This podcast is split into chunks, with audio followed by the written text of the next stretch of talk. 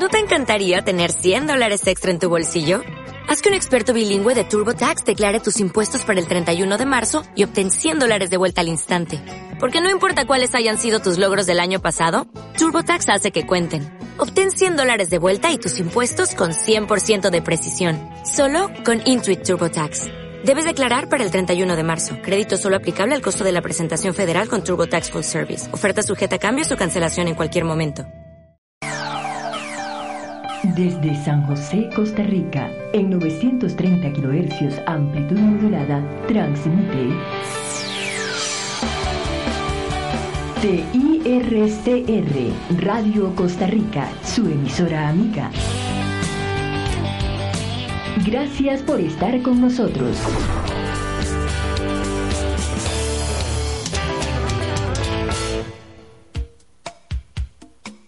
Mundo sorprendente con Bernie Solano. Iniciamos, iniciamos.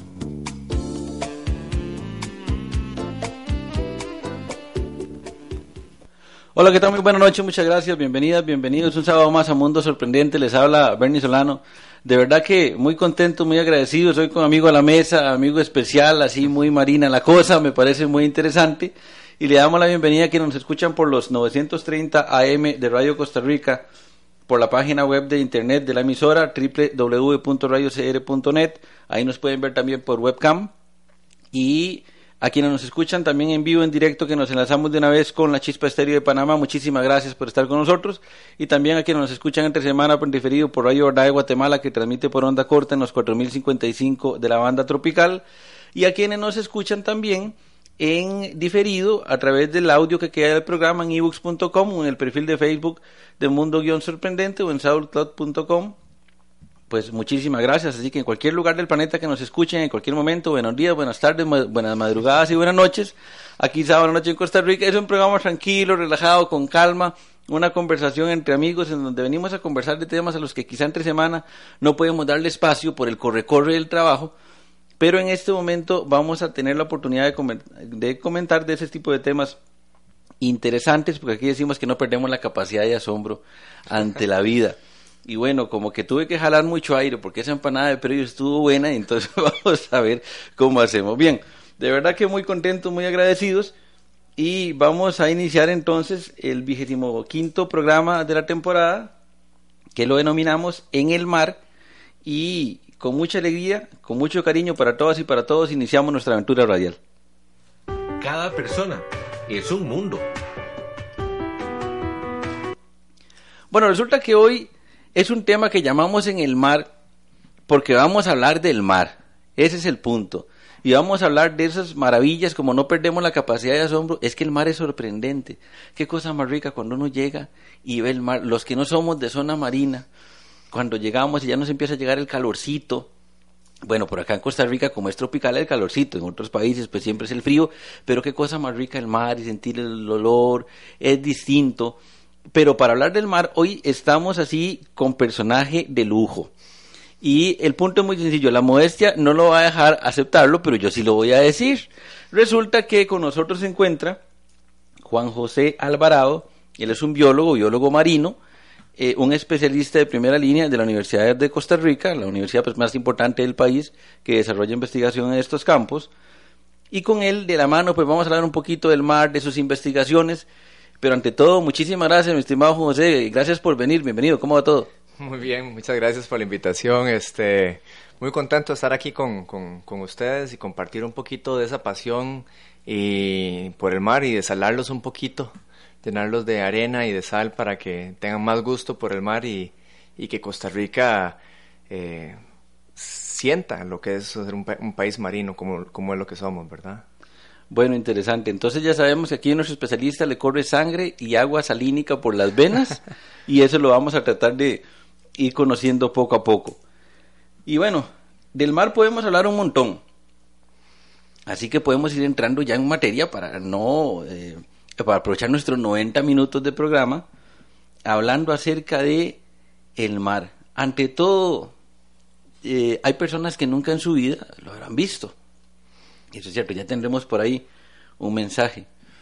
Pero apenas así como un abreboca, como una primera, como un primer acercamiento, eh, José, una pregunta extraña, téngame paciencia, pero ahí vamos. Claro. Eh, el mar, ¿por qué el mar? ¿Por qué el mar en qué sentido? ¿Por qué el mar eh, llama tanto la atención? ¿Por qué el mar nos interesa? ¿Por qué los seres humanos volvimos a ver al mar? Mm, Es una pregunta muy interesante. En realidad, yo, yo, yo empezaría pensando que, el, que este planeta Tierra no debería, no debería llamarse Tierra, debería llamarse océano, porque el 70-75% del planeta está cubierto por, por mar. Y si uno ve una imagen del, del planeta desde el espacio, no ve un, una pelota verde ni café, sino ve una pelota azul y es que está lleno de, de, de agua, de mar y, y por eso yo creo que es esa fascinación que tenemos, ¿verdad? Nos envuelve por todos lados, inclusive la composición química del océano es sumamente parecida a la composición química que corre por nuestro cuerpo, en, en composición de sales y un montón de cosas. Entonces, eh, del mar viene la vida, del mar surge la comida, del el mar nos da goce, disfrute, ¿verdad? Entonces hay, nos da tranquilidad y hay un montón de cosas que, que aprovechamos. Por eso yo siento que es tan atrayente. Bueno, el mar es atrayente y bueno, de, una vez eh, vamos con una sección de un buen amigo que nos acompaña siempre acá en Mundo Sorprendente, que forma parte de la casa, de la familia, un amigo, un hermano, un compañero. Vamos con la sección de nuestro muy estimado amigo Miguel.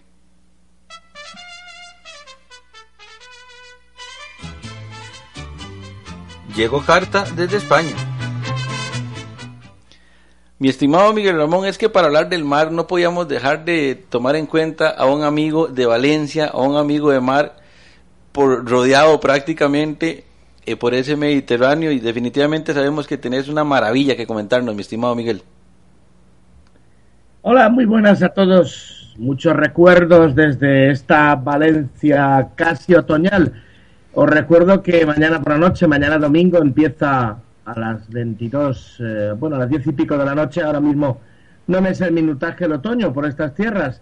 O sea que eh, os estoy hablando en el último día de verano.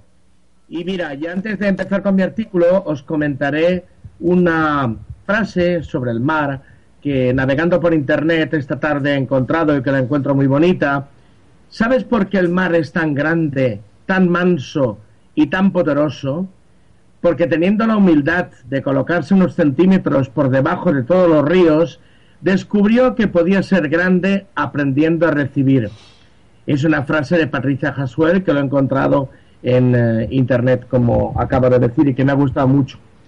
Y ahora voy con mi comentario semanal que lo he titulado En la inmensidad del mar.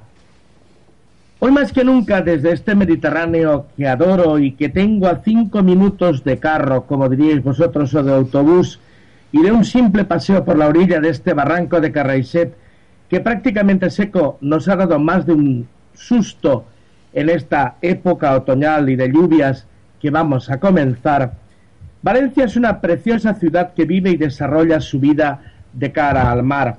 Y esa es una faceta muy nuestra, emotiva y significativa, porque el mar es una auténtica maravilla y merece todos los respetos que, por cierto, es el tema de hoy de nuestro programa.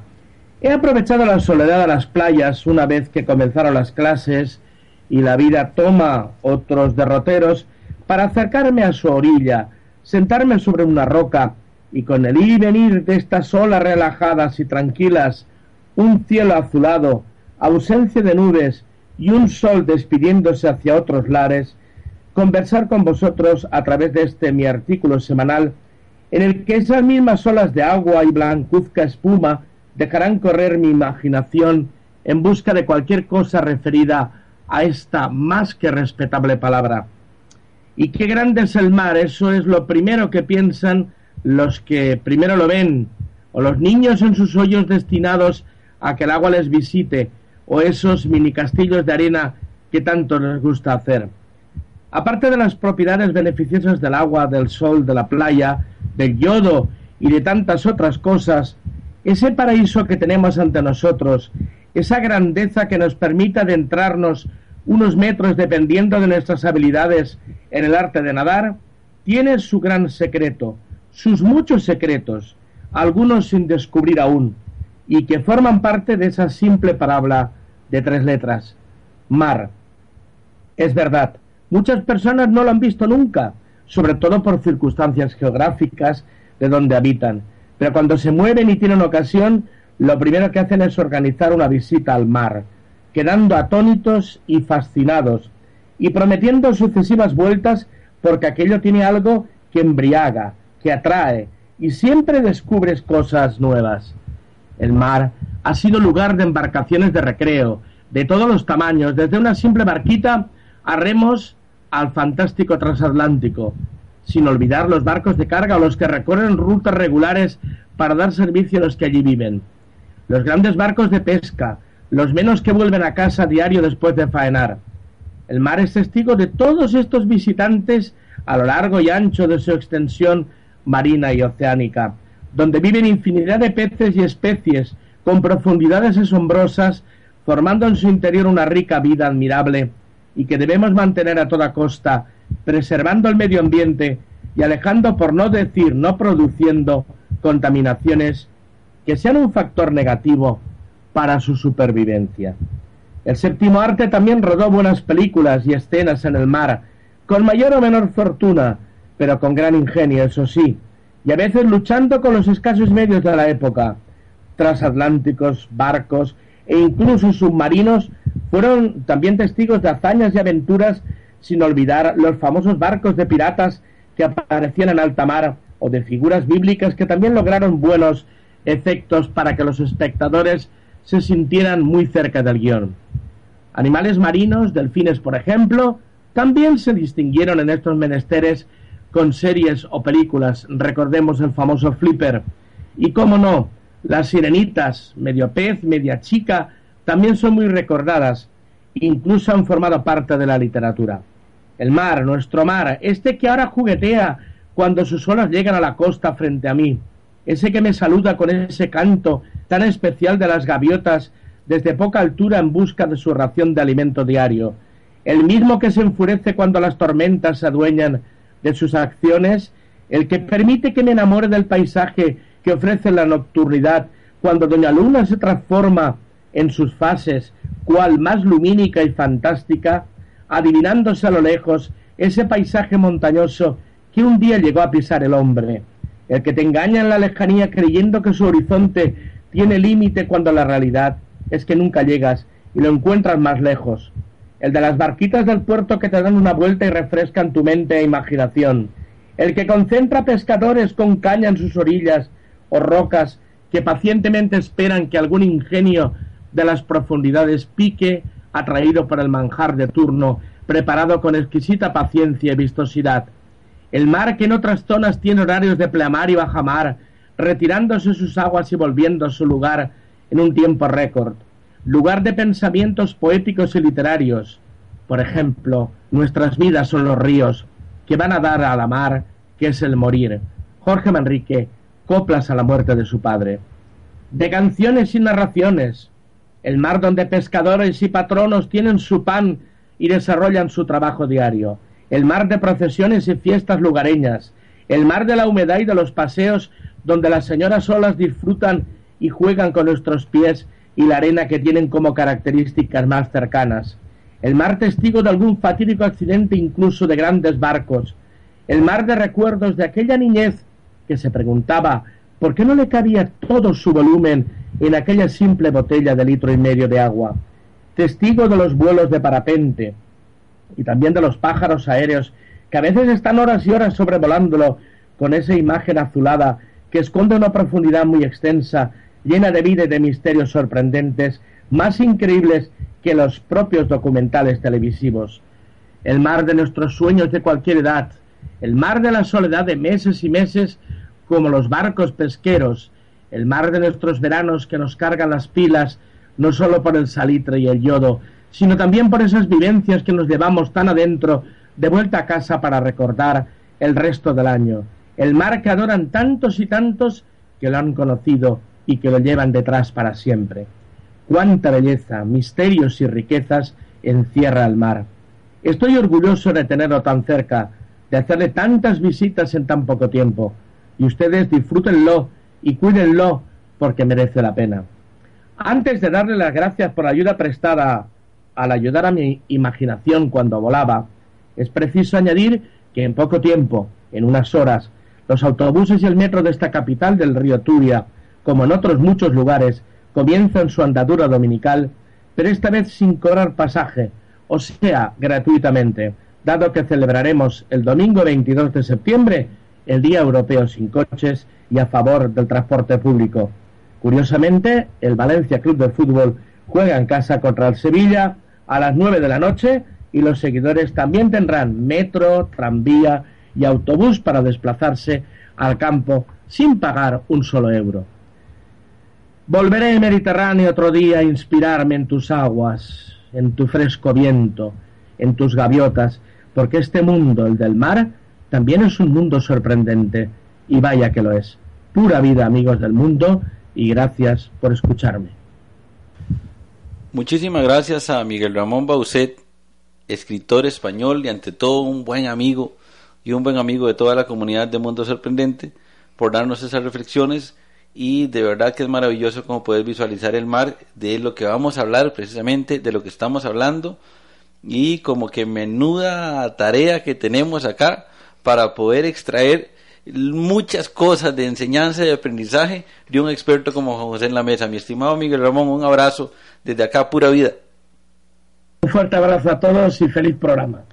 Y bueno, non-stop, mi estimado compañero, nos estamos hablando.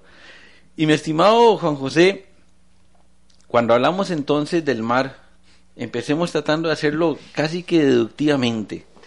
Eh, vamos como si estuviera usted en la clase universitaria, explicándonos un poquito. ¿Cómo podemos entender la existencia del mar? Con una pregunta muy fundamental, eh, muy básica, muy de primer grado, pero téngame paciencia, porque de todos los que no sabemos, yo el primero, queremos aprovechar. Ese charquito que nunca en el que nunca se pone mal el agua, ¿por qué nunca se le pone mal el agua? Bueno, la pregunta bastante, bastante interesante y yo creo que como todos estudiantes nos las hemos hecho de dónde surge el mar, por qué tenemos un mar, por qué el planeta tiene, tiene, tiene esa, esa masa de agua tan gigantesca y, y todo se remonta de las pocas, hay muchas teorías, ¿verdad? Pero se remonta la formación del planeta y de minerales de agua que, cuando se empieza a formar la Tierra empiezan a aglomerarse y a formar esta masa de agua y por presión, eh, por distancia al Sol y por varias cosas nos dan esa característica única que no tienen otros planetas, ¿verdad? En, el sistema solar o quién sabe si en otras partes del, del, del universo, ¿verdad? Eh, pero es, eh, realmente es muy difícil esa pregunta responderla eh, en, el sentido que es, eh, es muy complicada, digamos, el explicar la presencia de, del mar en, en, nuestro planeta. Hay muchas, muchos factores que, que hacen que, que tengamos un, un, mar y que tengamos agua, ¿verdad? Las olas son como oxigenación del mar para que no se descomponga. Es que el, sentido de no descomponerse es que es un, es, es un ciclo vivo, ¿verdad? Y, el mar funciona por, por, la rotación de la Tierra, por la inclinación que tiene, entonces está circulando continuamente, pero es muy interesante eso que usted menciona de las olas y, la, circulación, porque no siempre ha sido así. El, mar que tenemos ahora no es el mar que existió hace eh, 20 millones de años, 30 millones de años, por, decirlo de alguna manera. Por ejemplo, el mar tiene una, una, una conjunción con la atmósfera, eh, con, con, las glaciaciones, por ejemplo, ahora que tenemos dos polos, entonces hay una circulación del mar que brinda un clima muy rico. Entonces el clima que nosotros disfrutamos en la actualidad es por, por, por, el océano, por el mar. Pero en otras épocas el mar no, no, tenía, no tenía casquetes polares, entonces era un planeta caliente, la vida era más difícil en, el, en, en tierra y también en la parte marina, entonces este, el, mar es pulmón, el mar es vida, circulación del planeta y es el que nos va llevando estos ciclos que vamos teniendo.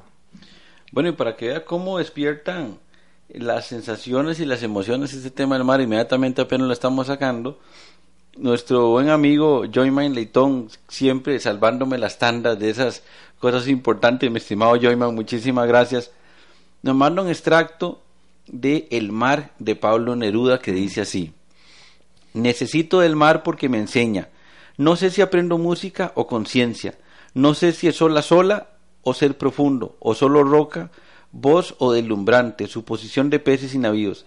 El hecho es que hasta cuando estoy dormido, de algún modo magnético, circulo en la Universidad del Oleaje. Mm, qué es decir, lindo, el mar nos, nos envuelve, nos involucra, estemos o no estemos en zonas costeras.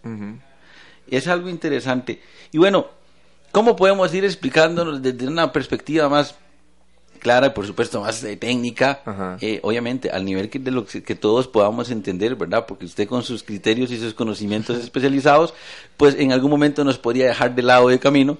Pero para que todos podamos entender, entonces, ¿cómo podemos visualizar este mar? Desde una perspectiva así, quizás para adentrarnos más humanamente en el tema, a Juan José Alvarado, ¿por qué le llamó la atención el mar? ¿Por qué decidió dedicarle su vida al mar? muy, muy bonita Qué menuda pregunta. Muy bonita pregunta, pero eso yo creo que se los debo a mis papás, es el- porque ellos siempre nos inculcaron a el- el respeto a la naturaleza, ¿verdad? Y íbamos a la playa y siempre fue como un misterio, porque uno va al bosque y ve los árboles y ve el pájaro, pero cuando uno llega a la playa ve esa barrera plana de agua y es un misterio que es lo que hay ahí, ¿verdad? O sea, nada más es como si fuera una cortina. Y el hecho de ponerse una mascarilla con cinco años y echarse al agua y empezar a descubrir corales, que algas, que peces, que cangrejos, eh, a uno como niño le, le- le- le- le levanta la, imaginación. Eso uno. Y lo otro, yo creo que en la época de nosotros de carajillos, de niños, eh, los Eh, para aclarar, para aclarar, porque aquí en Costa Rica, para decir, en otros países les dicen de otra forma, Ajá. no sé, chigüines, eh, Chigüines. de alguna otra manera, pero acá en Costa Rica decimos chiquillos o muy a la tica, carajillos. Carajillos, exactamente. Y, y el, y el ver a Jacques Cousteau, yo no sé si a vos te tocó cuando eras chiquillo ver a Jacques Cousteau, a ¿Cómo mí no? me fascinaba ver el, el programa que daba Canal 7, por decirlo así, a las 7 de la noche, se llamaba El Planeta Azul. Y el Planeta Azul era una fascinación para, para mí, nunca me lo perdía, nunca me lo perdía. Entonces todas esas preguntas de niño me las iba respondiendo y me iba haciendo un fanático de, del mar, de, de- ese mundo azul. Entonces, por ahí va la historia, ¿verdad? Y bueno, ¿qué hay en el mar? ¿Qué, sabe, ¿Qué hay en el mar? ¿Qué sabemos que hay en el mar? Es, es muy, igual, sigue siendo tan interesante esa pregunta porque conocemos más de la luna que del, fondo marino. Es impresionante. La luna hemos ido una vez y el fondo marino, por ejemplo, al fondo de las Marianas, que son casi 13.000 metros de profundidad, solo hemos podido lograr llegar creo que dos veces. Y el conocimiento del mar se remonta nada más a una profundidad y sobre todo a la línea de costa. El resto es... Hay muchas preguntas sobre la vida, el fondo, la, química, la, geología, la formación de, los continentes alrededor del mar. Todavía hay muchas hay cosas que son todavía mucha teoría y otras cosas que están comprobadas. Pero la, vida que, tiene el mar es una diversidad tan, tan alta. A veces pensamos que el bosque tropical tiene una diversidad muy alta de especies, vemos cualquier cantidad de insectos, por decirlo así, de pájaros, pero cuando nos metemos al mar, no solo vemos insectos, sino que o sea, en vez de ver un grupo como los insectos, que es el diverso, en el mar vemos un montón de grupos diversos, es decir, vemos varios cangrejos, varios eh, eh, moluscos, eh, varias estrellas de mar, Es decir, que no hay de solo un algas. tipo. Exactamente, no hay un tipo que domine, entonces la diversidad es más grande. De hecho, la mayoría de grupos animales se encuentran en el mar y casi todos los organismos eh, eh, que existen en la Tierra tienen un representante marino. Hay muy pocos organismos que son exclusivamente terrestres. Entonces, eh, y se cree que la vida surge, la vida que tenemos en la Tierra surge de organismos que migran del mar a, a la, a la- a la Tierra, ¿verdad? Entonces tiene una, una connotación de vida muy, muy, muy fuerte y de que eso también es, es, importante tomarlo en cuenta hacia lo que nos dirigimos como mundo, ¿verdad? Porque esa vida, hay que, ese pulmón que, tienen los océanos hay que cuidarlo, porque como estamos tan enlazados a él, si algo le pasa a los océanos, este, nos va a pasar a nosotros, nos va a repercutir. Vamos a tratar de llevando eso porque es un tema interesante hacia donde iremos. Y bueno, yo espero también de una vez que no sea la, la única oportunidad que podamos contar con Juan José Alvarado aquí en el programa El Mundo Sorprendente. Pero entonces podríamos decir, a partir de lo que nos estaba contando, que en este momento el mar es una frontera de lo desconocido. En, su mayoría. En su mayoría sí, digamos, porque hay una, hay una dificultad muy grande Porque para ustedes mar. conocen mucho de muchos temas, pero Sí. hay un montón más todavía que no se conoce. Sí, Eh, hay una dificultad, digamos, como nosotros como científicos tenemos, tenemos la limitante del respirar, ¿verdad? Para entrar al mar. Entonces, primero tenemos la primera capa, que es la capa superficial, donde usted va en la lanchita y usted puede investigar lo que hay en la, en la superficie del mar y asociado a ello. Y después uno empieza a bajar. Entonces uno empieza a usar tanques de buceo, equipo autónomo, y eso le da una libertad a uno de bucear hasta, digamos, recreativo, 50 metros, 40 metros. Y ya empiezan a, utilizar uno mezclas que con helio, eh, que siguen siéndose un poco peligrosas, eh, más tanques, eh, computadoras de buceo, y entonces uno puede llegar a bajar hasta 100 metros, 200 metros, que utilizar submarinos. Entonces se vuelve uno muy caro. Y dos, peligroso porque por cada metro que vayamos avanzando va aumentando la presión sobre el cuerpo, eh, que, es como si estuviéramos a 10 metros de profundidad, es como si tuviéramos un elefante encima de nosotros, por decirlo así. Y que si bajamos a 40 metros de profundidad es que como si tuviéramos un tráiler encima de nosotros. Entonces la presión sobre el cuerpo va aumentando. Entonces, por eso los submarinos tienen que esa presurización y, y eh, eh, eso es lo que ha hecho muy difícil. Entonces lo que conocemos es una franja, un segmento muy, muy corto y hace falta mucho porque también la tecnología, conforme va avanzando, podemos ir acercando más. Entonces ahora que hay robots, hay cámaras, eso permite un acceso mayor, ¿verdad? Pero hay muchas preguntas, hay muchas preguntas. ¿Cómo qué podría existir en términos de, de- habrá animales que no conocemos, seres que, seres que viven en el mar de los que no sabemos la existencia, que nunca hemos sabido la existencia de ellos? Probablemente, probablemente. De hecho, que a veces hasta grupos tan emblemáticos como el de los ballenas y delfines, hay algunos grupos que, que solo se han conocido porque aparece el, el cuerpo del, del cetáceo, el del delfín, perdón, o la ballena, e, en, en la playa. Pero hay grupos que son de aguas profundas, o medusas, o, o peces. Hay de estos peces extraños que tienen como una lámpara en la cabeza, ¿verdad? Que uno los ve como en películas de, de misterio de los océanos, pero especies como esas hay, hay cientos de cientos de esos. Y, por ejemplo, en las investigaciones que hace la Universidad de Costa Rica el- y el CIMAR, donde yo trabajo, eh, hay, hay- está la ventaja de eso, de tener acceso a un submarino para trabajar en la isla del Coco. Y cada vez que se baja, cada vez que empezamos a sumergirnos, empiezan a aparecer especies nuevas, que, que un pepino de mar nuevo, que una estrella, que un pez, que un coral, cosas que la gente piensa que eso ya está todo conocido. Siempre, cada inmersión que hacemos, hay un organismo nuevo. Entonces es, es la- el- se cree que conocemos tal vez del mar un 20% de las especies, un 40% de las especies, queda mucho que conocer. Descripción del fondo marino queda mucho todavía por hacer y entonces yo creo que hacia lo que vamos en este, en este siglo es a, a conocer mucho más del- de los océanos. Bueno, ya nos están diciendo cordiales saludos para nuestro gran amigo Abigail Ángel allá en La Piedad, Michoacán, eh, que nos dice muy interesante el tema. Esa frase es muy interesante. Se conoce más sobre la luna que el fondo del océano. Y bueno, viene una consulta. Eh, yo me aprovecho y téngame paciencia, pero aquí como estamos entre Claro, amigos, es una reunión entre amigos de todos los que nos están escuchando allá por el radio, por el internet, por la computadora, por el teléfono inteligente, por el iPad, etcétera. Y los que estamos acá, estamos juntos, somos amigos, eh, no esto siempre radio escucha, estamos en confianza y en esa confianza pregunto, ¿existirán monstruos, lo que llamamos monstruos en el mar, que no conozcamos?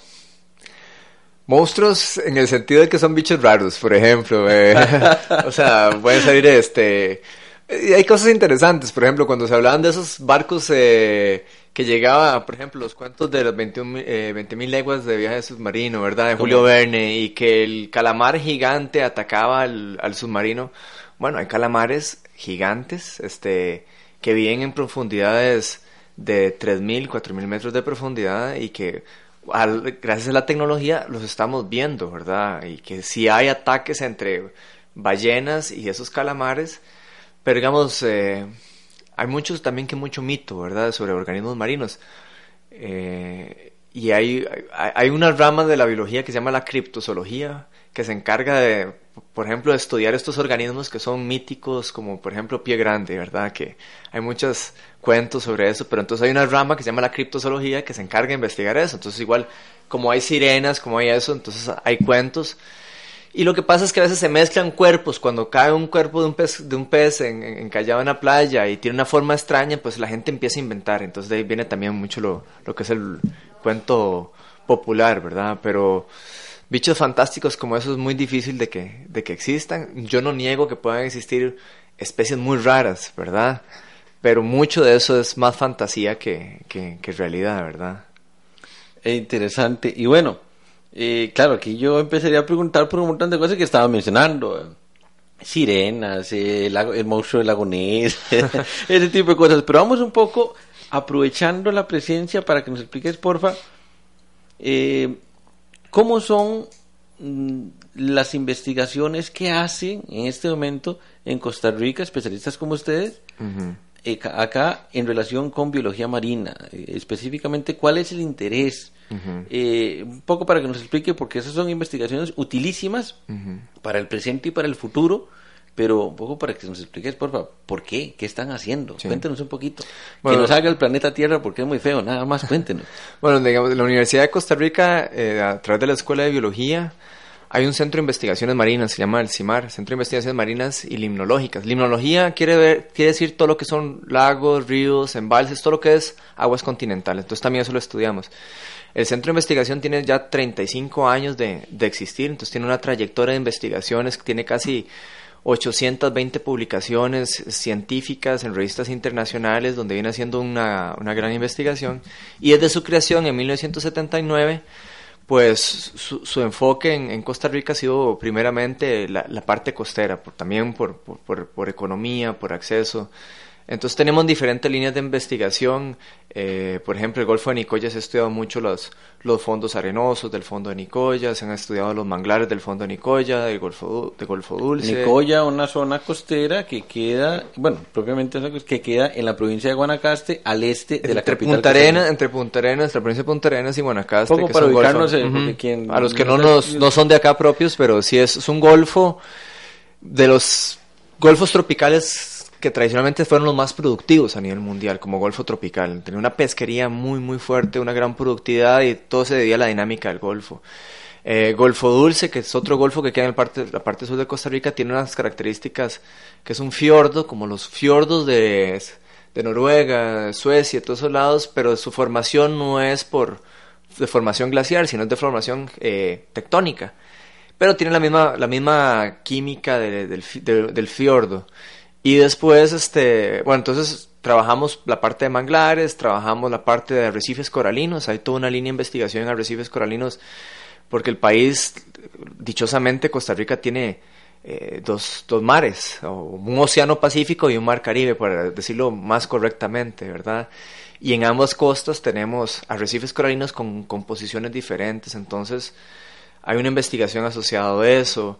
Am, también hay una investiga- investigación asociada a la química del mar. Tenemos un, laboratorio de química, hacia la oceanografía, todo lo que son los procesos físicos del mar. Eh, también en- asociado a investigaciones a la pesquería. Eh, hay varias líneas de investigación y también a la parte de oceanografía biológica, todo lo que tiene que ver con, con plancton, fito, zooplancton, entonces tenemos todos esos microorganismos que se encuentran habitando en la columna de agua y que son la base de la cadena alimenticia de otros organismos, este, eso lo venimos investigando. Entonces, por parte de la Universidad de Costa Rica tenemos esos 35 años de, de investigar, pero por dicha, eh, también tenemos otras universidades, está la Universidad Nacional, que se crea a, mediados de los, de los 70s, y ahí surge la Escuela de Biología Marina también.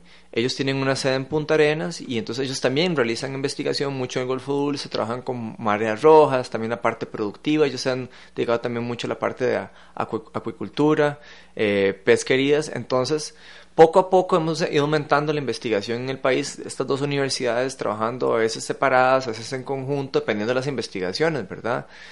Y poco a poco, yo creo que como país le hemos, le hemos dado, nos hemos puesto frente al mar, porque muchas veces hemos vivido de espaldas al mar. pues, es como josefinos, que viven en una capital, alejado de la costa, aunque estamos muy cerca, nos olvidamos de que tenemos un, un mar y que, por ejemplo, Costa Rica es, en términos de territorio, es 10 veces más grande en sus aguas marinas que en su, en su parte continental terrestre, ¿verdad? 10 veces más grande. Entonces, este, se nos olvida como costarricenses de que tenemos ese, ese océano, ese mar tan grande. Bueno, y ahora mencionabas una frase que me parece importante rescatarla para que nos la puedas explicar, porfa, y es que nuestra vida sobre la tierra está unida, obligada prácticamente a la del mar. ¿Cómo podemos entender eso? Bueno, el, eh, en términos de que, por ejemplo, todos los ciclos biogeoquímicos, por ejemplo, todo lo que pasa de, de- en la tierra está muy ligado al mar. Por ejemplo, que la, la lluvia, la precipitación, los ríos van a dar al mar, se da una evaporación de las aguas, esas aguas suben a, la atmósfera, se vuelven a formar las nubes y se forma, se forma ese ciclo, ¿verdad? Eh, entonces hay toda una, una serie de, de cosas que si hacemos en costas, por ejemplo, si en, si en la parte continental, en las ciudades, no hacemos un buen tratamiento de las aguas residuales, eh, de limpieza de cuencas, de mantener la línea de bosque alrededor de los ríos, todo eso va a ir al mar. Entonces, al mar que recibe toda esta contaminación, todo esto que producimos en tierra y que no vemos porque se hunde, este, va a ir afectando la salud del, océano. Y el océano es el que maneja la circulación, como yo les decía, del planeta, la- el, el, que, por ejemplo, que en Europa eh, tengan, a pesar de que se encuentran tan, en tan alta en latitud y gocen de un clima tan cálido, tan, tan sabroso en, verano, se debe a que el, vera- a, a que el mar les, les lleva una brisa, unas corrientes cálidas que vienen desde el Caribe, pasan por Florida y llegan hasta, hasta Europa y entonces les brinda esa. Si el mar pierde esa, esa dinámica, eh, las poblaciones van a verse, verse afectadas en cuestiones de clima, de alimentación, de calidad de agua, calidad de vida. Este, entonces, si no cuidamos el, el océano, yo creo que vamos a ir contándonos, contando las horas de vida que tenemos, ¿verdad? Bueno, algo que mencionaba es que acá en Costa Rica tenemos una isla que mencionábamos ahora fuera de micrófonos que es casi como un misterio porque en la realidad por múltiples factores eh, muchos costarricenses eh, no la conocen y es la isla del Coco, una isla que queda a 550 kilómetros de la costa. Ajá. Es El, decir, del punto de línea recta más cercano, 550. es terriblemente lejano para las distancias costarricenses, es enormemente lejano. Sí. Y bueno, eh, has estado ahí haciendo investigaciones. ¿Qué Sí. estás haciendo ahí con la isla del Coco? Contanos un poquito. Bueno, nosotros trabajamos que en el centro tenemos varios proyectos, pero ha sido una ventaja. eh, trabajamos en toda la parte, los mismos proyectos de la cuarta de arrecifes, dinámica de atmósfera, océanos, eh, química del agua, zooplancton, todo eso lo trabajamos. Parte de mis proyectos es eh, relacionado con los arrecifes coralinos de la isla del Coco, eh, un poco monitorear el estado de salud de los arrecifes, cómo está la composición de peces, de invertebrados, del fondo marino, si está con una buena cobertura de coral. Entonces el coral es el que le da la forma a ese arrecife, a esa estructura eh, tan llena de vida. Entonces eh, mis investigaciones y el grupo de gente con las que trabajamos en, en, la universidad, pues nos dedicamos a eso, a estudiar la, la salud del sistema arrecifal de, de la isla del Coco un poco también siguiendo la línea de, otros investigadores que han trabajado en el, en, CIMAR, por ejemplo, el, doctor Jorge Cortés es un investigador de, primer mundo, ya tiene casi 30 años de estar trabajando en, el CIMAR y él eh, ha formado un grupo de, colegas, colaboradores, entre los, que, entre los que me incluyo, y venimos trabajando también toda la parte de salud de la isla del Coco. Entonces, básicamente eso se centra y también un poco también la diversidad de organismos. Yo, yo me dedico a la parte de estrellas de mar, erizos, pepinos de mar, que a veces la gente los ve como bichos muy raros, ¿verdad? Como organismos muy raros. Este, y conforme vamos viendo, vamos aumentando la cantidad de especies, la riqueza de, de organismos en la isla del Coco. Y la isla del Coco tiene esa, esa, esa riqueza, que es, es una isla oceánica, alejada de, de continente, pero también alejada de otros puntos, pero tiene una, una diversidad de especies sumamente alta. Digamos, aproximadamente en la parte marina puede tener al- alrededor de unas 2.000, 2.000 y, y piquito de especies. Y si comparamos con la parte caribe, le- de lo que tenemos recontado en la parte caribe, el caribe nuestro no, no, no alcanza las, las mil especies. Entonces estamos diciendo que una, una isla que tiene 50 kilómetros de línea de costa es sumamente diversa comparada a otras partes del país, ¿verdad? Entonces es una joya, es, es, un tesoro la, la, isla. Bueno, le cuento que nos han estado haciendo bastantes comentarios y preguntas mientras ha ido comentan, eh, conversando. Y bueno, eh, nos decían varias cosas. La primera nos decían por ahí, felicíteme al ponente. La otra decía, qué lindo, que no deje de hablar del mar. eh, en la otra nos dicen, eh, de México, bueno, ¿y qué pasa? A través de un comentario en algún minuto, es muy importante porque es algo sensible de lo que hablaremos al final del programa con un mensaje de solidaridad, pero México han estado sufriendo en este momento los embates de tormentas y huracanes. Eh, ¿Qué relación tiene eso con el mar? ¿Cómo funciona eso? Mucho, mucho. la, formación de huracanes, todo es un proceso atmósfera, océanos, ¿verdad?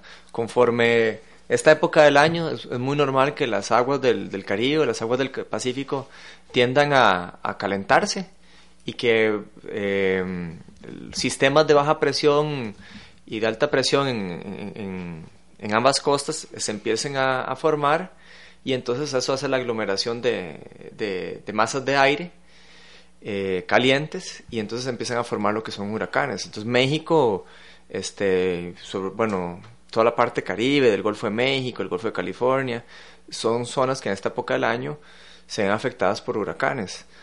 Eh, eso es un fenómeno natural que toda la vida ha existido, ¿verdad?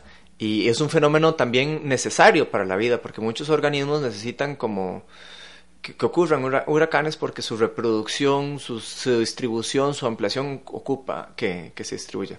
Lo que pasa es que a veces como humanos no planificamos muy bien dónde queremos, cómo, dónde queremos vivir y cómo debemos armonizar nuestra vida con, con el medio ambiente, ¿verdad?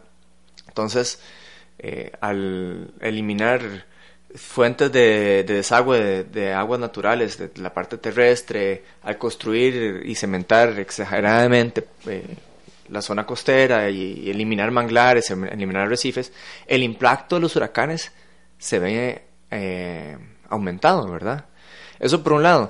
Y por el otro lado es que conforme vaya aumentando el cambio climático, eh, la temperatura de la Tierra vaya aumentando a lo, que nos vamos dirigiendo poquito a poquito, la intensidad de los huracanes se va a ir dando más fuerte y más fuerte. Y entonces como, como seres humanos tenemos que ir planificando más, ir adaptándonos un poquito más a, a estas condiciones de las cuales somos responsables también en parte tenemos que ir comentando porque esperamos que específicamente con la ayuda y la amabilidad que han tenido en la Escuela de Biología como grandes expertos en los temas, vayamos cubriendo aspectos importantes, vamos cubriendo aspectos como estas leyendas que en su momento hablábamos de grandes otras cosas, calentamiento global, alimentación, varios temas que son muy interesantes.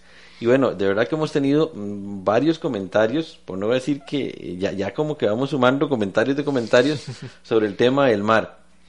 Pero de momento, sin terminar todavía nuestra conversación, eh, para pedirle un mensaje ahora, en unos minutos más adelante, acerca de un mensaje de, de, cierre, de una introducción que esperamos que luego podamos ir desarrollando en otros programas sobre el tema del mar, porque el tiempo es interesante, como va hablando cuando, cuando nos divertimos el tiempo vuela. Entonces vamos a ir de momento eh, con una sección que es el mundo de la radio. El mundo de la radio.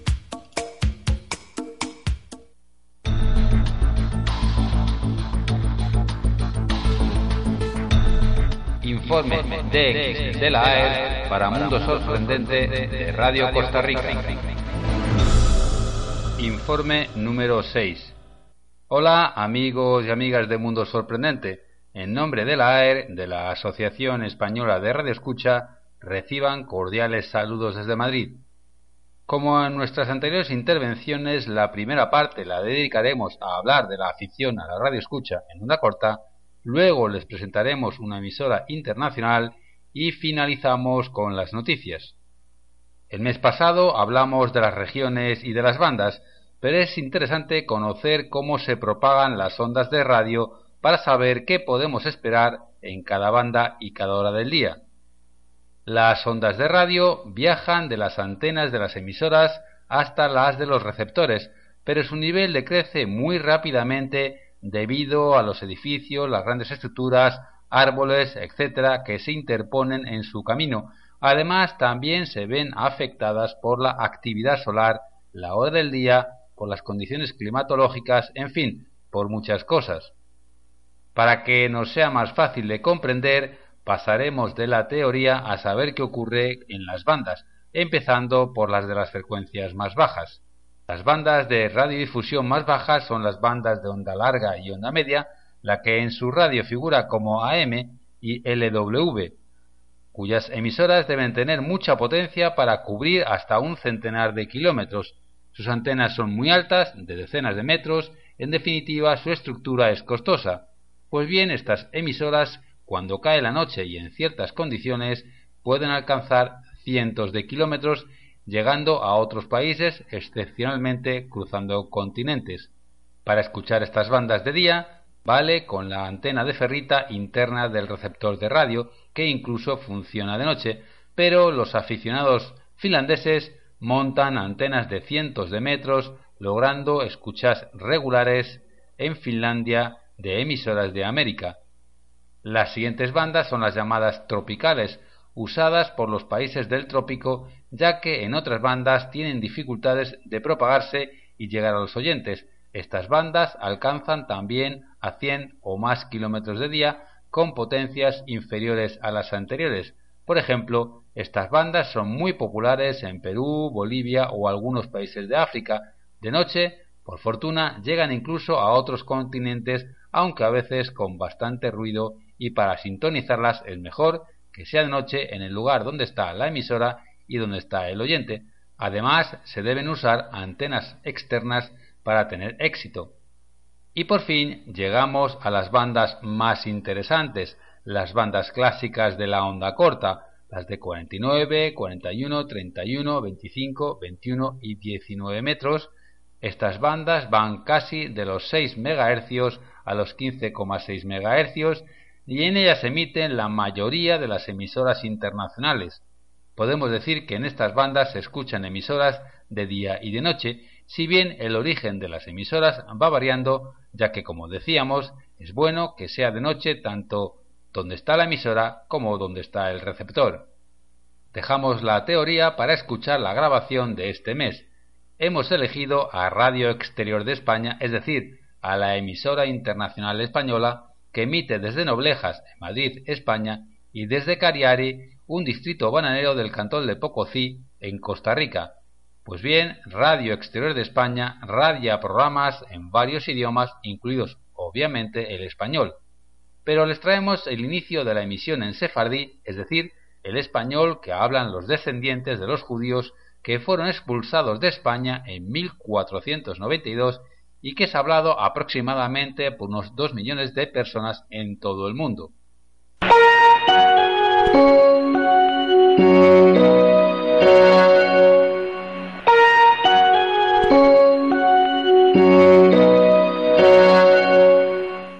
Radio Exterior de España. Emisión Sefarad. Tu programa en lengua sefardí a nuestros oyentes que quieran contactar traverso email con nosotras, Matilda y Rachel, en Misión Sefarad, tu programa en lengua sefardí, apuntad nuestro adreso sefarad.rtve.es.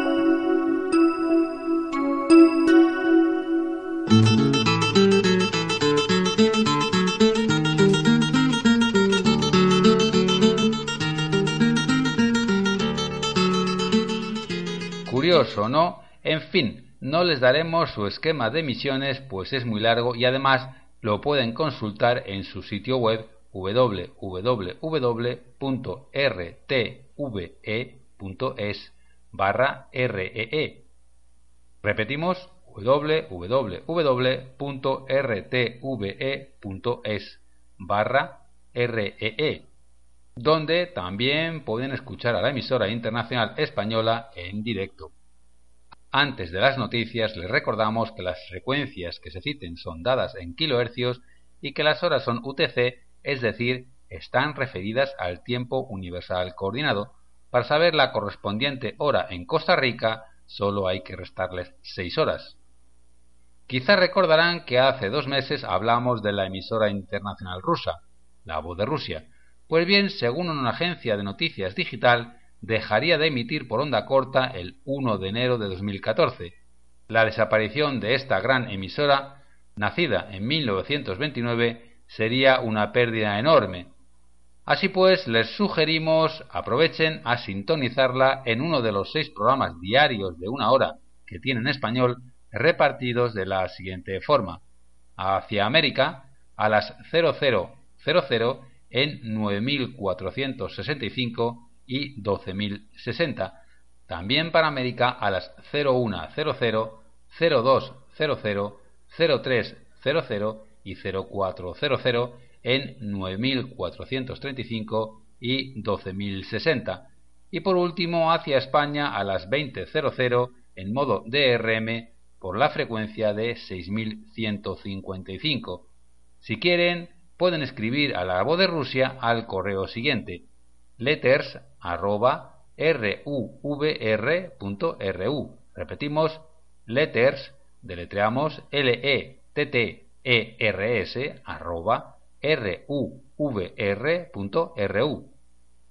Y nuestra segunda y última noticia es positiva, pues pese a la grave situación que hay en Siria, parece ser que las transmisiones al exterior de Radio Damasco en español y otros idiomas han retornado de nuevo a la onda corta. Los programas en español de Radio Damasco se emiten diariamente hacia América y Europa de 22.00 a 23.00 por 9.330.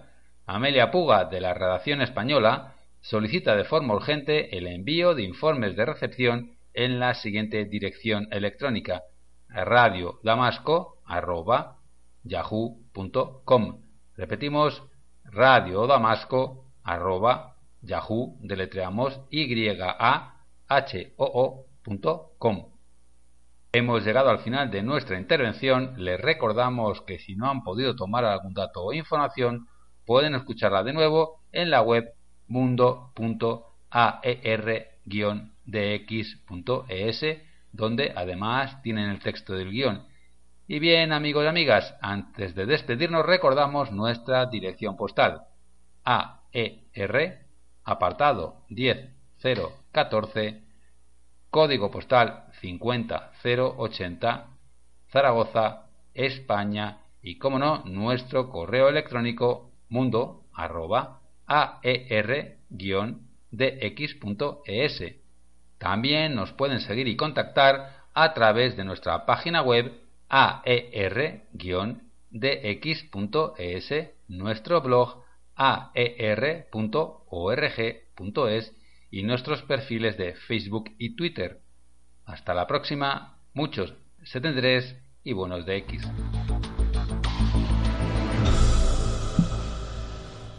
Muchísimas gracias a Pedro Sedano desde Madrid y a la Asociación Española de Escuchas por esa colaboración con la que nos honran acá en Mundo Sorprendente.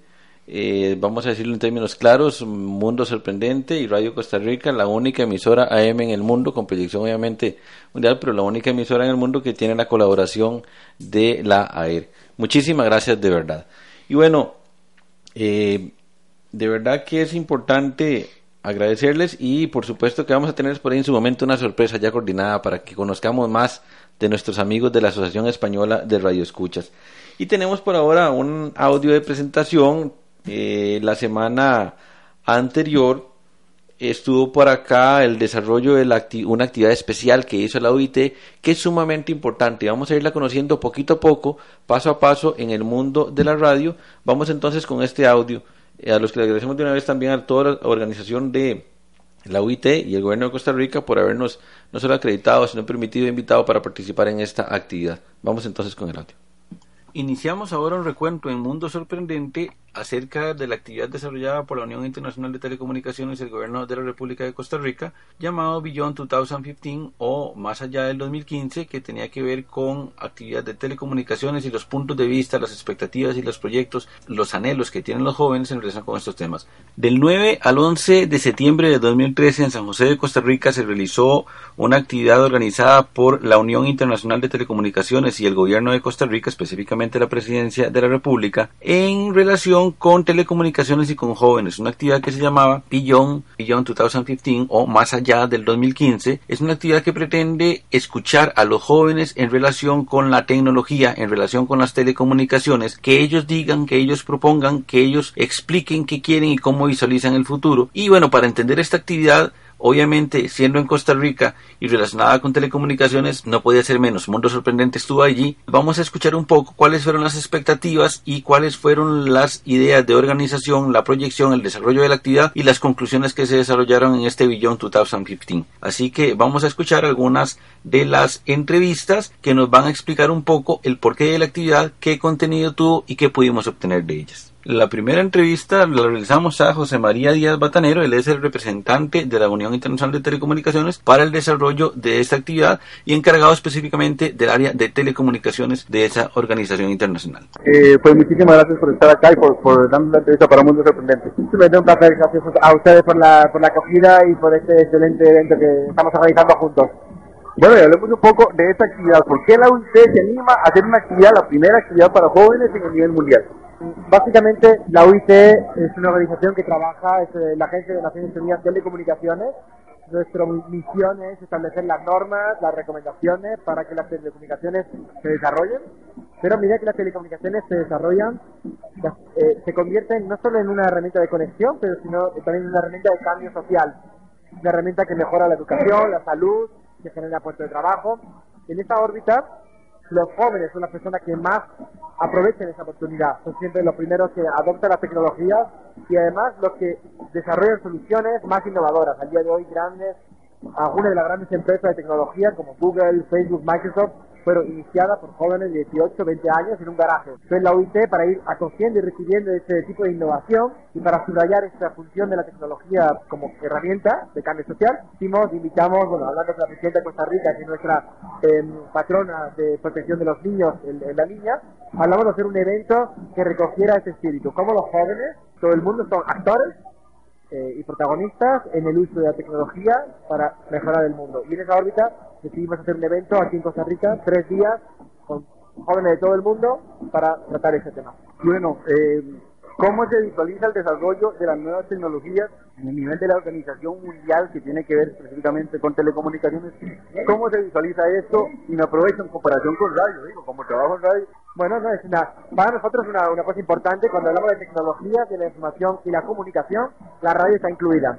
La OIT es justamente el actor que coordina el uso de las frecuencias que usa la radio para transmitirse. Entonces, para nosotros es una cosa muy importante cuando hablamos de tecnología de la información, hablamos de todos los servicios, radio, televisión, eh, internet, eh, satélite. Eh, es verdad que en, estas últimas, en esta última década lo que es internet y los teléfonos móviles han adquirido un protagonismo especial, básicamente porque está en la mano de todo el mundo. para nosotros lo que estamos visualizando es que cada vez más, como decía, la conectividad es un medio, no es un fin. Antiguamente la gente buscaba conseguir conectar, pues por el fin de conectar. Al día de hoy uno busca conectar para que sobre esa conexión se puedan desarrollar servicios y aplicaciones y contenido que usen esa conectividad, como dije, para la educación, para el trabajo, para el comercio.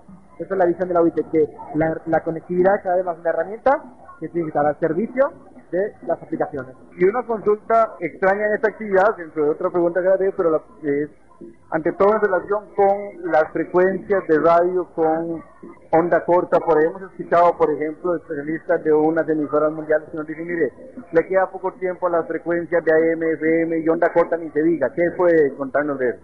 Bueno, como, representante de la OIT, que es la agencia que, como dije, coordina este tema, un tema muy importante que es el uso de las frecuencias, la frecuencia radioeléctrica, es un, es un recurso natural, como el agua, el aire, la tierra, es un recurso que realmente no, no le pertenece a nadie, es un recurso que necesita ser coordinado, por eso es que existe la OIT para, para gestionar eso. A medida que la tecnología avanza, el uso de ese recurso se hace más eficiente. Hace como con la gasolina. Un litro de gasolina hoy se permite ir mucho más lejos que hace 10 años.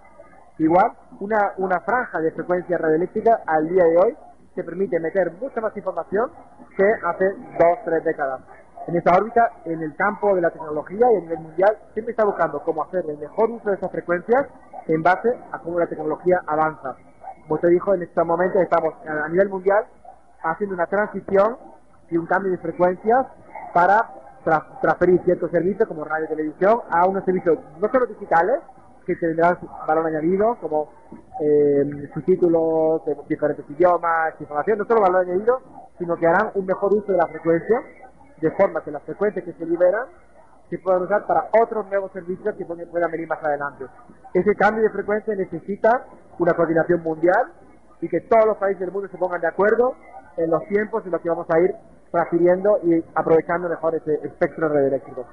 A partir de esas ideas ya de proyección de futuro, hacen una actividad con jóvenes que entiendo esperan sea muy propositiva en relación con los jóvenes de sus expectativas. ¿Qué ha visto en esta actividad en relación con esta proposición de los jóvenes? Bueno, esta actividad, eh, como decía al principio, es una actividad organizada a cuatro manos, como usando la metáfora con el piano, la, la UIT y la presidenta de Costa Rica, que personalmente ha liderado esta iniciativa, que básicamente lo que buscábamos era darle una plataforma a los jóvenes. Nuestro objetivo era configurar una plataforma para que los jóvenes tengan una voz y puedan opinar sobre el proceso mundial de toma de decisión sobre cuál va a ser la agenda futura de desarrollo a partir de, de 2015. Por eso fue que el evento se llama Beyond 2015, más allá del 2015. Mientras eh, en estos momentos eh, en New York se está hablando de cuál va a ser la futura agenda de desarrollo para las próximas dos décadas. Estos jóvenes van a ser quienes tengan que trabajar para hacer esa agenda real eh, y como van a ser los que sean los que rindan cuentas, si se cumple o no se cumple, es justo darles una voz. Entonces, nuestra expectativa era que los jóvenes aprovechen esa plataforma. Nuestro trabajo ha sido darles los contenidos, y los espacios y que luego ellos tomen el liderazgo. Los jóvenes están siendo muy dinámicos y realmente aprovechando el contenido, final, donde los jóvenes harán una declaración que después la presidenta se ha ofrecido a llevar a Nueva York frente a la Asamblea General de Naciones Unidas. Entonces, mi sensación, pues muy contento de que finalmente esto haya sido realidad y siempre sorprendido por la creatividad y la energía de los jóvenes. Bueno, esperamos que siempre haya un espíritu para la radio. No, excelente, gracias a ustedes y bueno, en esa línea pues también una invitación a todos a que siempre pongamos a los jóvenes al centro. Cuando hagamos eventos de este tipo, que no sea solo traer a jóvenes para hablarles, que siempre es la tentación, que yo soy padre no fija y siempre pues uno les habla, intenta educarlas, también hay que pararse y escucharles, ¿no? Es una comunicación en dos líneas, entonces invitarle a todos a que pongamos a los jóvenes al centro para escucharlos y bueno, como decía, la radio sigue siendo el servicio número uno accesible en todo el mundo, la tecnología más eh, pervasiva y siempre tendrá un rol y un papel en nuestros corazones y en la sociedad. Un mensaje tal vez para la audiencia de Mundo Sorprendente, por favor. pues un mensaje que siguen aprovechando esta, esta tecnología, la radio sigue viva y sigue viva a través, además modernizándose y como dije, invitarles a que vean en la tecnología de la información y la comunicación no solo una herramienta para conectarse, sino un instrumento que les puede permitir desarrollarse, conocer más, educarse, aprender, hacer negocios y mejorar el mundo que tenemos y que es un mundo que tenemos que cuidar entre todos. Muchísimas gracias, Teodora, muy amable. Un placer. Bien, pues muchísimas gracias a José María Díaz Batanero, el representante de la UIT para el desarrollo de esta actividad que ya nos dejaba ver algunas líneas en torno a telecomunicaciones y a radio. En las próximas semanas vamos a ir descubriendo que esta actividad que hubo acá en Costa Rica no solo era importante por la interacción cultural, era importante, determinante, decisiva y yo me atrevo a decir histórica en relación con la orientación de telecomunicaciones y de radio que tendremos en el futuro. Así que muchísimas gracias a partir de la próxima semana pues esperen obviamente ir eh, avanzando en entrevistas y que vayamos conociendo con detalle esta actividad. Entonces vamos a un intermedio y luego entramos con Sonidos del Mundo. Vamos al intermedio. ¿Quiere comunicarse con nosotros? ¿Quiere compartir sus experiencias? ¿Quiere plantearnos sus dudas, preguntas, comentarios o quizás participar en vivo en el programa? Estas son nuestras vías de contacto. Correo electrónico mundosorprendentecr.com. Hágase nuestro amigo en Facebook. Búsquenos como Mundo Sorprendente. Síganos en Twitter, msorprendentecr. En cabina puede llamarnos a través del teléfono 905-2930-930 de Radio Costa Rica. También entre semana puede enviarnos su mensaje de texto o dejarnos un mensaje de voz en el teléfono 7033 3292. Esperamos saber de usted.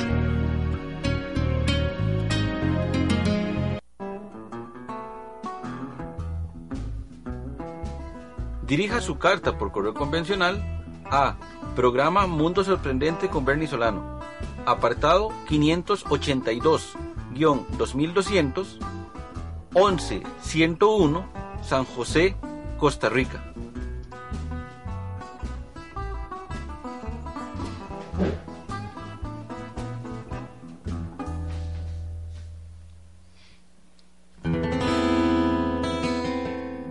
Sonidos del mundo. Buenas noches Bernie y cordiales saludos oyentes de Mundo Sorprendente que se transmite cada sábado a través de los 930 eh, kHz de Radio Costa Rica y por internet para el mundo. Soy Jorge García y les presento lo mejor de la música de los cinco continentes en Sonidos del Mundo. Café Tacuba es una banda de rock alternativo mexicana originaria de la ciudad de satélite en Naucalpan, Estado de México. Es considerada una de las mejores bandas de la historia del rock de América Latina. El grupo se formó en 1989, integrado por Rubén Isat Albarrán, Ortega, voz principal y guitarra rítmica, Emmanuel del Real Díaz, teclados, José Alfredo Rangel Arroyo, guitarra solista y coros, y Enrique Rangel Arroyo, bajo y coros. Rubén es considerado la voz principal, pero los cuatro integrantes han cantado a lo largo de sus producciones.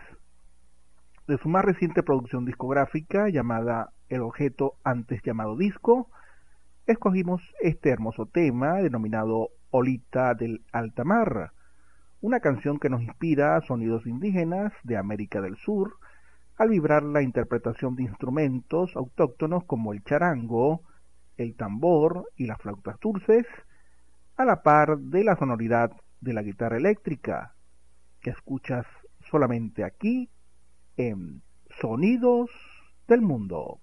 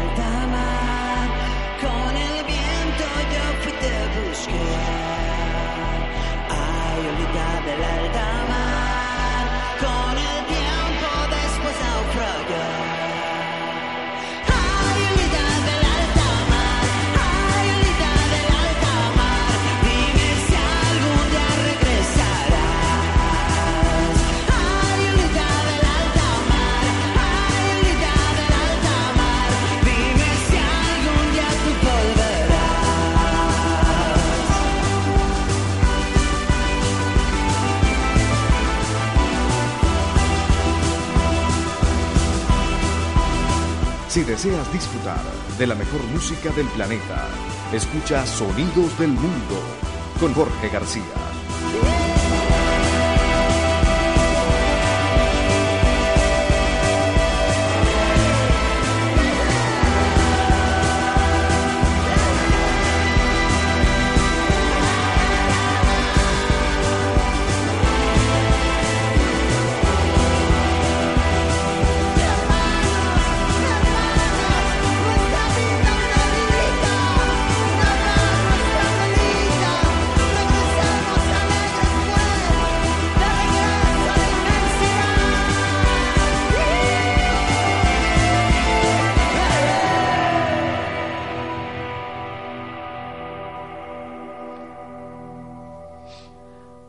Muchísimas gracias a Jorge García de Orina Venezuela, el experto en World Music, que él nos prepara siempre una sorpresa que nos regala acá en Mundo Sorprendente y hoy nos regaló una sorpresa muy mexicana. Así que muchísimas gracias Jorge, verdad que un fuerte abrazo y gracias por compartir con nosotros esos conocimientos de World Music. Y bueno, tenemos con nosotros siempre el experto ahí, no ha salido huyendo, no se ha ido no, de la mesa, está con nosotros. Y bueno, tenemos, ya le comentaba, varias preguntas, casi que avalancha de preguntas, y bueno, no vamos a poder evacuarlas todas hoy, pero nos venían con alguna consulta eh, en relación con eh, los manglares. Bueno, ¿qué, ¿qué podemos decir de los manglares? de alguna manera, eh, ¿son importantes? Sí. Los, los, manglares, primero que todo, son un ecosistema sumamente particular porque se encuentran en la frontera exactamente en la frontera entre el mar y la tierra. Entonces son, son, organismos que, que tienen que aguantar la parte de agua dulce como la parte de agua salada y aguantar y pues, sobrevivir en un medio como ese que es difícil, ¿verdad? Donde la salinidad puede subir o puede bajar. Entonces, por ejemplo, las plantas que tenemos en el manglar son únicas del manglar, no se encuentran en otra parte, son plantas muy especiales. Y las, el, manglar tiene esa ventaja de que al tener esas plantas y esos árboles ahí, pues retiene mucho sedimento que va hacia el mar. Son como un filtro de la parte terrestre hacia la parte marina. Entonces el manglar tiene esa, esa ventaja de ser un filtro. También protege la, la, costa. Pero también entre sus, entre sus raíces y en sus aguas es una guardería. Entonces, un montón de peces, eh, moluscos, crustáceos, su ciclo de vida lo desarrollan ahí. Entonces, un pez que nos comemos en un buen plato eh, en el almuerzo, su etapa juvenil o su etapa de larva se desarrolló en el manglar. Y entonces, al tener un manglar sano y saludable, pudo criarse y salir a aguas a, mar abierto a, hacerse ya un, organismo adulto, ¿verdad? Pero son hábitats sumamente frágiles también. Eh, por, por, estar en, esa, en, ese, en, ese, en ese medio, entre la tierra y el, y el mar. Es algo interesante. Y bueno, yo quería aprovecharme con una consulta que también nos hacen y es, eh, los peces del río no pueden vivir en el mar y viceversa. ¿Por qué? Ah, hay, hay especies que, que sí, o sea, hay, hay, especies que tienen parte de su ciclo de vida en, la, en, el agua, en el agua salada, en el agua marina, y otra parte de su ciclo de vida en la, en la parte de agua dulce. Por ejemplo, tenemos esto, los salmones, ¿verdad? Que atraviesan los ríos y están estas migraciones además contracorriente para desovar en la parte alta del río y, y después este, desarrollarse en la parte, la parte marina. Pero todo se debe, sobre todo eso, a la salinidad, ¿verdad? El, manejar la sal, cuando, cuando nos metemos al mar, si pasamos muchas horas en el mar, este, empezamos a tener sed, a deshidratarnos y es porque el manejar las, las sales, la, la, osmosis, nos cuesta, ¿verdad? En el cuerpo. Entonces hay que tener una capacidad fisiológica que no todos los peces tienen y no todos los organismos tienen. Entonces son muy, muy particulares aquellos que sí pueden vivir en, en, ambos, en ambos tipos de agua, ¿verdad? Pero sí es una, es una gran barrera para muchos organismos. Bueno, pues interesante. De momento, ¿qué podríamos decir? Digamos que preventivamente, ¿qué consejo podríamos tener? Recibir por parte de un experto para relacionarnos con el mar, para cuidarlo y en, protección del ambiente, que es algo sumamente importante. ¿Qué nos podrías enseñar? ¿Qué nos podrías decir así como aspectos muy prácticos por parte de un especialista eh, que no tiene que empezar a inventar mucho, que sabe de primera mano cuáles son esos aspectos que podríamos tomar en cuenta para quienes están cerca de los mares, para quienes están en las costas, para quienes no vivimos cerca de los mares. ¿Qué podríamos tener como consejos prácticos? Bueno, como consejos prácticos es que aunque no vayamos a la par del mar pegados, todo lo que hagamos va a dar al mar. Entonces, eh, tener conciencia de, de, que la gente que tira cosas a, la, a los ríos, que tiran cosas a, las cañerías, eh, si las cañerías se, taquean eh, y empiezan a tener problemas, todo eso va a ir al mar. Entonces, un poquito de, de esa conciencia de, de, de, ser un, humanos más limpios, más, más respetuosos por su medio ambiente. Y ya, si nos encontramos en, en, la, en la costa, es este respetar los organismos que se encuentran ahí. La, misma, a veces hacemos, por estar juntando conchitas, eh, estrellas de mar, eh, este, estas galletas de mar, que yo no sé cómo le dirán en otros países, pero nosotros le decimos galletas de mar, este, afectamos los ciclos naturales de, de si hay mucha gente, entonces hay que tener un respeto por, por, por el medio y yo creo que lo, lo principal es que no, no contaminemos. Eh, si vamos a la playa y vamos a hacer un, un camping eh, o vamos a estar haciendo una fogata, recojamos lo que, lo, lo, que llevamos a la playa. No dejemos nada de basura ahí. Eh, seamos conscientes de separarla y llevarla a otro lado. Bueno, pues de verdad que tenemos que, que agradecer la presencia porque han sido muy amables. Es decir, no todos los días podemos decir que se acerca un verdadero especialista de primera línea a hablarnos de estos temas y bueno, de una vez tratar de comprometerlos y coordinamos algunas otras visitas. Eh, queremos hablar ya de arrecifes de coral, de algas por ahí, tenemos que coordinarlo. Eh, temas importantes, porque el mar realmente es asombroso. Y eh, inició, iniciaste comentando algo muy interesante. Cuando hablamos del mar, de chiquillos nos llama la atención. Y de alguna manera con el proceso socializante, educativo, en alguna medida casi como que se intenta ir matando esa visión de chiquillo para ir enseñando otras cosas, enseñando los límites, etcétera, pero resulta que los verdaderos, que como un niño, como un chiquillo, como un carajillo, como decimos a la tica, tenemos una capacidad de asombro activa y el mar es fuente de asombro permanente. De inspiración, Y de inspiración total. Así que de verdad que muchísimas gracias por compartir con nosotros porque a pesar de que estamos muy en tierra firme, nos trajo un poquito de mar a todos quienes estamos escuchando estas explicaciones y muy contentos de verdad de, contar con la presencia, bueno, no sé, algún tipo de mensaje de cierre a, los oyentes del Mundo Sorprendente. la verdad ha sido un gusto estar acá, espero que los haya salado un poquito, los haya llenado de agua marina eh, y, que, y que hayan disfrutado de, de, lo que, de lo poquito que pudimos hablar y que con mucho gusto en otras oportunidades podemos seguir hablando de, de esta maravilla que nos rodea, ¿verdad? el mar. Un planeta que no debería llamarse tierra, sino océano. Océano. Cosas más interesantes que de verdad tenemos y estamos escuchando. Y bueno, de previo a desarrollar nuestras secciones ya de historia, que es la sección de cierre, eh, vamos a empezar pues a mandar unos saludos, de verdad que saludos cordiales a nuestro, nuestro estimado amigo Zeta Zamora, que ya sabemos que está conectado por ahí.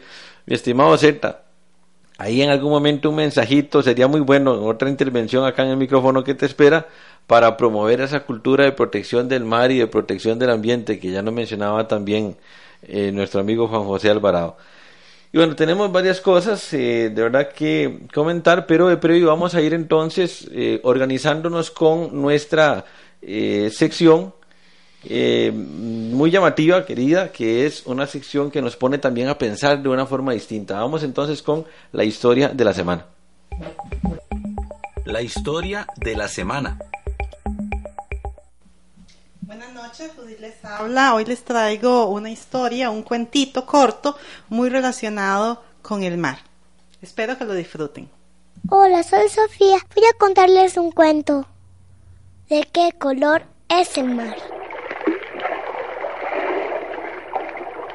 Un pececillo curioso volaba sobre el océano. Quería descubrir tantas, tantas cosas, pero lo que más le intrigaba era el color del mar. Dime, Noche, tú que todo lo sientes, ¿de qué color es el mar? El mar, pececito volador, es una gran capa negra, tan negra, tan bella, tan silenciosa como la noche. Dime, Luna, tú que todo lo ves, ¿de qué color es el mar? El mar pececillo travieso es plateado como los campos de sal. Díganme, estrellas, que como conchitas de naca centellean, ¿de qué color es el mar? El mar son luciérnagas brillantes que alumbran el sueño de quien las ve pasar.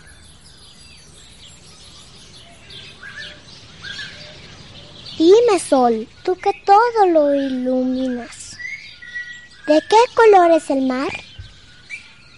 El mar sonriente pececillo es dorado, como el oro, como una llama de luz. ¡Hey amigos, peces ángel! ¿De qué color es el mar? Tonto pececillo volador. Cantaron a coro los peces ángel, azul como el cielo, como dos grandes burbujas que no paran de jugar. Dime, vieja tortuga, tú que todo lo sabes, ¿de qué color es el mar? Hay mares azul claro, mares verdoso y mares azul rey. Dime, enorme tiburón, ¿de qué color es el mar? Tonta pregunta, azul profundo es el mar. El pececito distraído cayó en la cubeta de un niño que jugaba en la orilla del mar. Dime, niño, rápido, ¿de qué color es el mar? El niño tomó un poco de agua en sus manos y dijo, el mar es transparente como el cristal. Brinca que vuela, vuela que canta. El pececillo repetía sin cesar. El mar es como la risa de los niños, lleno de chispitas, negro y plateado, azul claro, verdoso, azul profundo y transparente como el cristal. Y colorín colorado, este cuento ha terminado. Bueno, el cuento de hoy nos habla de los distintos colores del mar, dependiendo de los ojos de cada personaje que lo mira, y con ello nos da una importante lección para recordar que el mar es fuente de vida para todo el planeta y que debemos cuidarlo. Su hermoso color y su valioso aporte depende de cada uno de nosotros. Que sean muy felices siempre. Muchísimas gracias por esa historia de la semana. ¿De qué color es el mar? Y el especialista dice, yo se la puedo responder. Eh, Muchísimas gracias, de verdad, porque es algo mágico. El mar tiene esa posibilidad de ponernos a pensar, ilusionarnos, motivarnos. De verdad que es algo muy interesante. Y bueno, tenemos unos minutos más eh, para poder comentarles lo siguiente. Resulta que esta semana tenemos varios saludos y varias cosas de las que hablar. Empiezo con lo siguiente. Feliz cumpleaños, feliz cumpleaños a Heiner Barrantes del grupo Hades, que deben estar en un fiestón tan terrible que la próxima semana nos veremos en Mundo Sorprendente. Porque esta semana, olvídese, Heiner y el grupo de Hades dijeron se acabó, fiesta completa. Y Mundo Sorprendente, ni me acuerdo qué es eso, la otra semana llego. Felicidades, de verdad, feliz cumpleaños, mi estimado Heiner. A Oscar Bernardo Llanes Dines también, eh, feliz cumpleaños, eh, Oscar. A Tavo Sánchez, a Gustavo Sánchez Macís, feliz cumpleaños, él cumple el 22. A Horacio Nigro de Uruguay, él cumple el 24, feliz cumpleaños. A Raúl Marcelo Díaz, el 25 de septiembre, cumple ya en Buenos Aires, Argentina. A eh, Annette Gutiérrez Rosas, esposa de Sergio Acosta, feliz cumpleaños a Jan Hilverson en Holanda.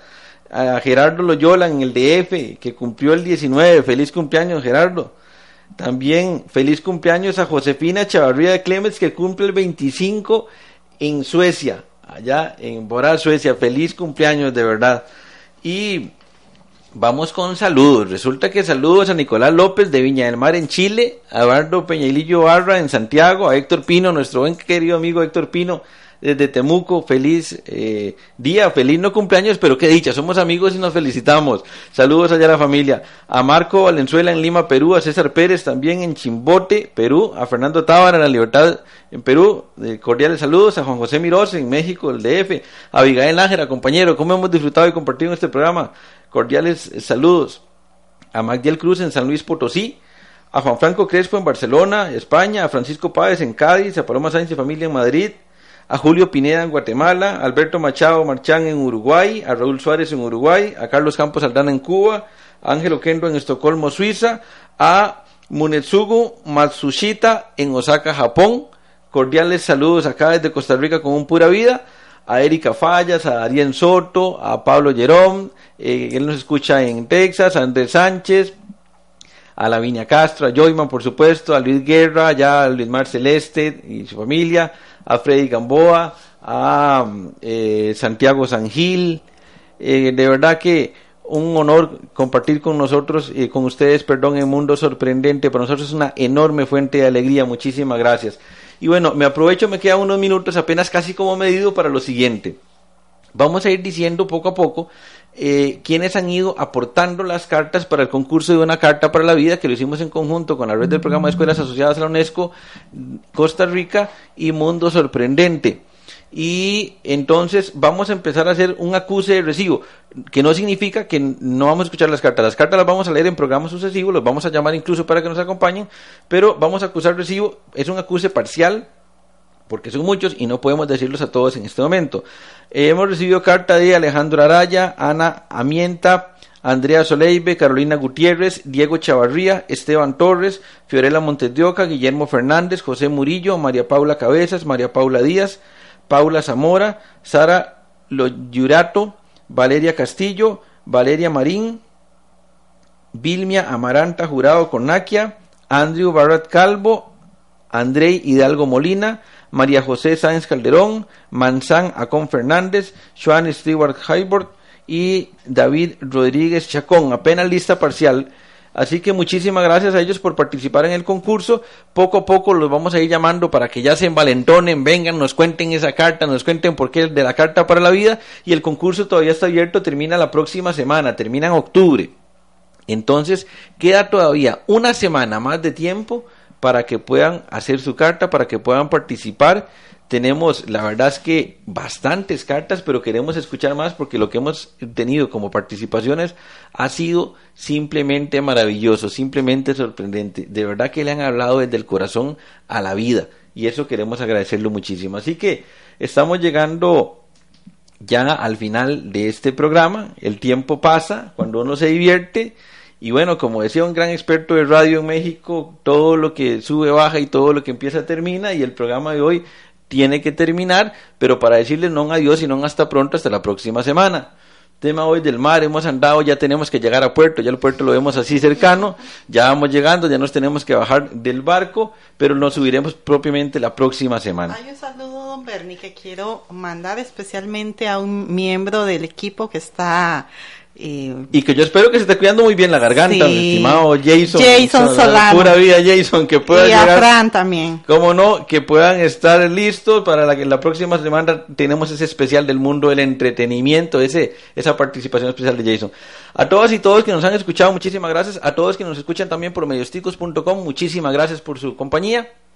Y bueno, ya son las 10.30, Así que muchísimas gracias, buenas noches, muchas gracias por escucharnos. Nos escuchamos la próxima semana también. Que Dios se los pague por tanta amabilidad y cariño. Pura vida. Gracias.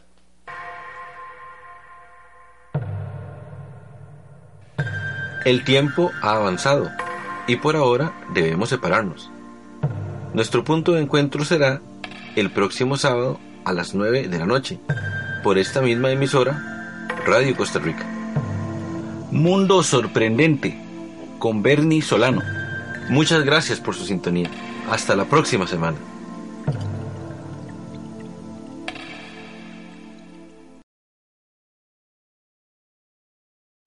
O'Reilly Auto Parts puede ayudarte a encontrar un taller mecánico cerca de ti. Para más información, llama a tu tienda O'Reilly Auto Parts o visita oreillyauto.com.